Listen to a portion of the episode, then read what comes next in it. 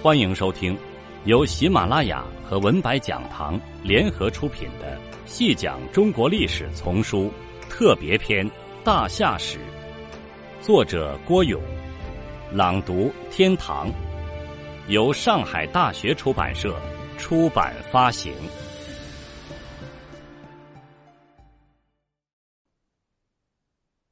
第二十一集，有人也许会问。可以说皇帝或者说炎黄是中华民族的共祖呢？有证据吗？回答是有的。在国语上有一段经典性的话语：“皇帝之子二十五人，其同姓者二人而已，为青阳与夷古，皆为己姓。青阳方雷氏之生也，夷古同于氏之生也。”其同生而异姓者，四母之子别为十二姓，凡皇帝之子二十五宗，其得姓者十四人，为十二姓。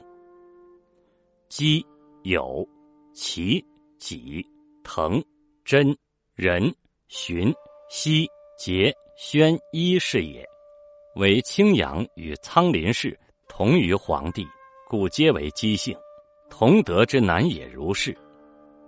昔少典取有角氏，生皇帝炎帝。皇帝以积水成，炎帝以江水成，成而易得，故皇帝为姬，炎帝为江。二帝用师以相继，相互征战也。易得之故也。异姓则易得，易得则异类，不同血缘。异类虽近，男女相及，以生民，可生儿育女也。同性则同德，同德则同心，同心则同志。同志虽远，男女不相及，未独敬也。独则生怨，怨乱欲灾，灾欲灭性。是故娶妻必其同性，未乱灾也。故异德合性，同德合义。义以导利，利以复性，性利相更，成而不迁。乃能设故，保其土房。这是一段特别经典的文字。之后关于炎黄的种种说法，基本上本源于此。它既告诉了我们炎黄族的来龙，又大致上讲清了炎黄族的去脉。我们不妨对此做一点具体而微的剖析。这段文字对炎黄时代做了文明上的定位。人类在初始阶段长期处于乱婚状态，这种状态至少维持了一百多万年。而后是族内通婚，虽然排除了父母、兄弟姐妹之间的性关系，但婚姻还是在氏族、部落、部落联盟内部进行。当人们吃足了族内婚的苦头之后，才会进入族外婚阶段。从这段文字看，炎黄族的人们已经进入了清醒的。自觉的族外婚阶段，他们明白，同姓氏族部落通婚，子女就不会兴旺，甚至还会出现残缺儿童来。最严重的会导致灾欲灭姓，使整个氏族或部落趋于覆亡。因此，人们开始倡导异类生民，认为族种越远，对本族的繁衍越有利。史家认为这一观点的形成十分的漫长，大约至少要经历一两百万年的岁月，而正是这一观念的形成，促使了族内婚的被禁绝，并使中华大地上的各族之间的通婚成为一种常态或常态。长此以往，各族间的血缘纽带还会不紧密吗？还会有所谓的纯种民族吗？性的文明是一切文明的大前提，没有这个大前提，一切的文明进步就无从谈起，更谈不上炎黄族的来龙去脉了。先谈来龙，经过学者们这些年的共同努力，现在是稍有眉目了。昔少典取有角氏，生皇帝炎帝，皇帝以积水成，炎帝以江水成。成而易得，故皇帝为姬，炎帝为姜。这是一段极具深意的文词。皇帝与炎帝的父母之邦是少典氏和有角氏。按照《史记·武帝本纪》所引的说法，不管是少典氏还是有角氏，都是诸侯国号，非人名也。严格的说，连诸侯国号也说不上，实际上只是两个古老的部族的名号而已。对这两个古老的部族，学者有这样的考证：少典之典是低的音转。在广韵中，点音多舔切，低音多吸切，在声类和等呼方面，皆读端扭开口四等，二字发音全同。为韵部低属古音微部，点属古音真部，做了阴阳旁对转，微音真阳。之未转前二字古音时同读。再看有角之角。其读音居腰切，将则为居梁切，皆读见扭，二者声扭全同，和读西扭开口音去阳切的将，同属牙音。由西转渐，只是音扭的同类相转，又将与角韵部全同，属古韵唐部，而角属豪部，为阴阳旁对转。豪阴唐阳，可知广韵的角与江，皆古字腔字的音转，三字古音原同读。这一考证被学界所广泛认同，大家比较一致的看法是，这场婚姻是两个古老部落之间的联姻，而不是简单的个体之间的结合。应该说，这是一种群体的婚姻行为，可能有许多少典氏。及低族的男女青年与许多有角氏羌族的男女青年，通过一定方式喜结连理。他们中的一对低羌夫妇，人们大致认定是男羌女低，被称为炎帝夫妇。因此，后世人说黄帝与炎帝是兄弟，这只能从族的意义上去加以理解，即指的是兄弟之邦，而不是现代家庭意义上的兄弟。所以，黄帝与炎帝之间是没有直接的血缘关系的，即不是现在人们所说的同父异母，也不是现代意义上的同母异父，是处于国语所谓的“异性则异德”的状态。成人以后，他们各占有一大块地盘，发展着属于自己的文化。一些学者试图用考古的成就去证明炎黄族的来龙。古氐羌族的活动范围大致与炎黄族的活动区域合拍，均在渭河流域，北起河西走廊，南至甘青川藏。今发掘之马家窑文化，专家有定为氐羌文化遗迹者，这更能说明氐羌文化及蛙鸟文化。氐羌的联盟是蛙鸟联盟，他们是伏羲女娲的后人。这里作者把炎黄文化与马家窑文化结合起来研究，这无疑是十分可取的。马家窑文化发现于黄河上游，方位是在甘肃青海地区。它以甘肃为中心，东至陕西西部，西达河西走廊和青海东北部，北及甘肃北部和宁夏南部，南抵四川北部，延续着齐家文化。时间上大约是公元前三千年，相当于黄帝时期，或者说是武帝时代。这种对照从时间上和地域上看都对。马家窑人主要种植粟、黍，农具主要是翻地的石铲和收割的石刀。用作谷物加工的有磨盘、磨棒、石杵、石臼。饲养有牛、羊、猪、狗等家畜。和鸡等家禽，那里有灿烂的彩陶文化，彩绘成为马家窑文化的一大特色。马家窑出土的舞蹈纹彩陶盆是古代一绝。在甘肃东乡林家遗址中，出土了铜刀和铜碎块，这是我国最早的青铜制品。马家窑人远水而居。有半地穴的方形房屋，也有平地起建的圆形房屋，有多间相套的，也有单间的，可见正由氏族大家庭向小家庭过渡。墓葬中有仰身直之葬、屈之葬、俯身葬，有单人葬，也有多人合葬的，是家族合葬、夫妻合葬、主仆合葬。随葬品有生产工具、生活用品和装饰品。这些都与我们说的炎黄时代十分神似。马家窑文化为我们生动的展示了初步进入农业社会的神州西部地区的社会生活各个侧面，对于我们认识炎黄文化无疑是有好处的。当然，要真正加以科学的证明，还要花很大的力气。上面说的是来龙，那么去脉呢？黄帝以积水成，炎帝以江水成，成而易得。这是说黄帝族和炎帝族的形成和发展的地域差异。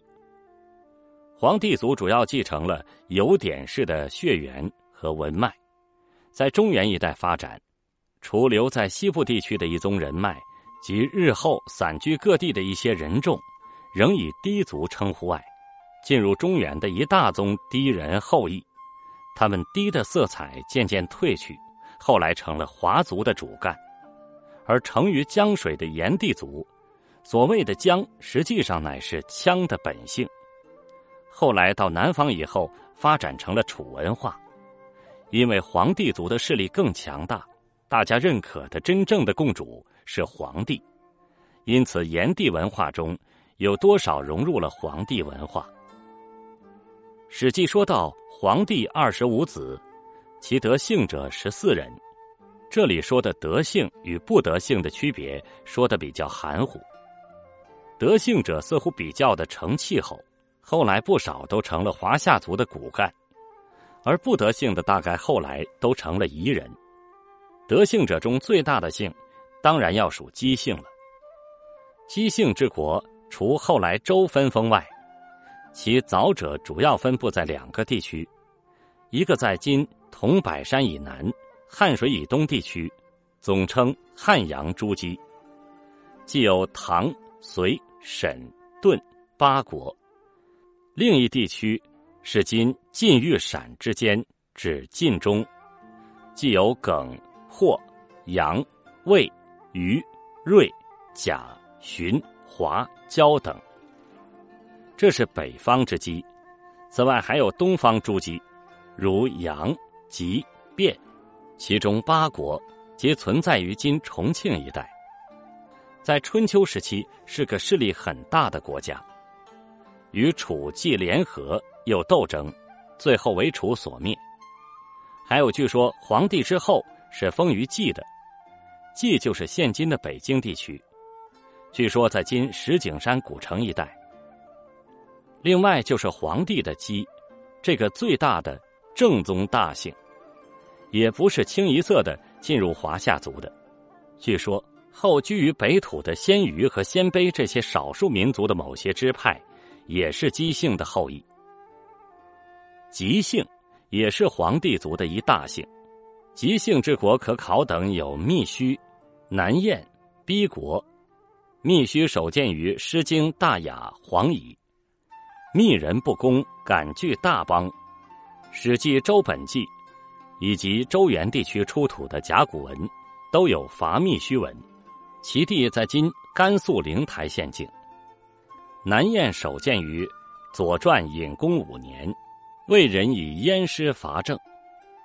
孔书：南燕国，吉姓，皇帝之后也，始祖为伯条，小国无世家。《汉书·地理志》，南燕国，吉姓，皇帝后，今河南延津县境。逼国，建于《左传》文公六年，时晋襄公卒，朱清义立四君。赵盾曰：“杜齐以君故，让逼急而上之。”杜注：逼吉，吉姓之女，生襄公为世子。逼国当在晋国不远。孔子的父亲还为逼国出过大力呢，《左传》上就有记录。不过，皇帝后代得姓者中，也不乏直接就成为夷狄的。有姓，东汉王府在《前夫论》中认为此乃白狄之姓。白狄所建国有鲜于、肥、谷等，皆为晋国灭。鲜于是战国时的中山国，桓姓也是赤狄之姓，赤狄之助者为鬼方，赤狄为伪姓，桓。鬼尾阴晋，皇帝后代在北方等有犬戎。《山海经》大荒北经，皇帝生苗龙，苗龙生戎吴，戎吾生弄明，弄明生白犬，白犬生聘母，是为犬戎。这只犬戎后迁于甘肃天水地区，与羌人杂处。己姓出自少高。实际上，己姓是少高氏一支与皇帝之系遗骨混血而成，后人将己姓列为颛顼之后，祝融八姓之一。实际上，己又与齐、起姓可能相通等。这样看来，皇帝一脉既在融合，又在分化。据说，皇帝立四妃：元妃西陵是女，次妃方雷是女。三妃同于是女，四妃魔女，这四妃来自各部族，进一步促成了部族与部族之间的融合。还有一种现象特别值得引起注意：炎黄时期都是部族战争频发的时期，当时处于野蛮期向文明期的转化时期，这是一个极大的转化，一般是不能用和平手段实现的。往往是战争决定一切，这就是所谓远古时代的英雄时代。在当时，皇帝是绝对的大腕儿。《史记·武帝本纪》说：“天下不虞顺者，皇帝从而征之，平者去之。”在平服他邦过程中，皇帝找了许多帮手，事实上就是打手。在与炎帝的战斗中。皇帝叫熊、皮、豹、修、皮、虎战，这些以猛兽为图腾的部落，文明程度往往相对比较低，但战斗力很强。在战斗过程中，这些落后部族也渐次融入了皇帝部族。可惜这些部族的实际状况现在是难以加以考察了。炎帝的后裔也十分的兴旺。最为著名的是女娃及精卫。炎帝之少女名曰女娃，女娃游于东海，逆而不返，故为精卫。常衔西山之木石，以阴于东海。传说她是炎帝的小女儿，她在东海边捕抓海产食物而丧生，死后化成一只鸟，名为精卫，天天衔西山的木石去填东海。想在东海上筑起一条大堤，把东海水阻挡住，造福于人类。这只鸟被后人称为“雉鸟”，精卫填海的故事成了中华民族精神的体现。相传炎帝后裔中有烈山氏、缙云氏、共工氏、有冯氏等。烈山氏，其后立国无可考；缙云氏，据说其子曰饕餮。后被放逐，最有名望的是共工氏，在武帝时期，四岳大多由共工氏担当，在历代的治理水患中是立过大功的。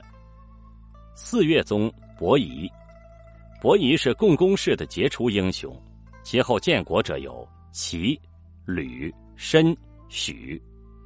师大雅松高，松高为岳，峻极于天。为月降神，生府以身。这里的月神指伯夷。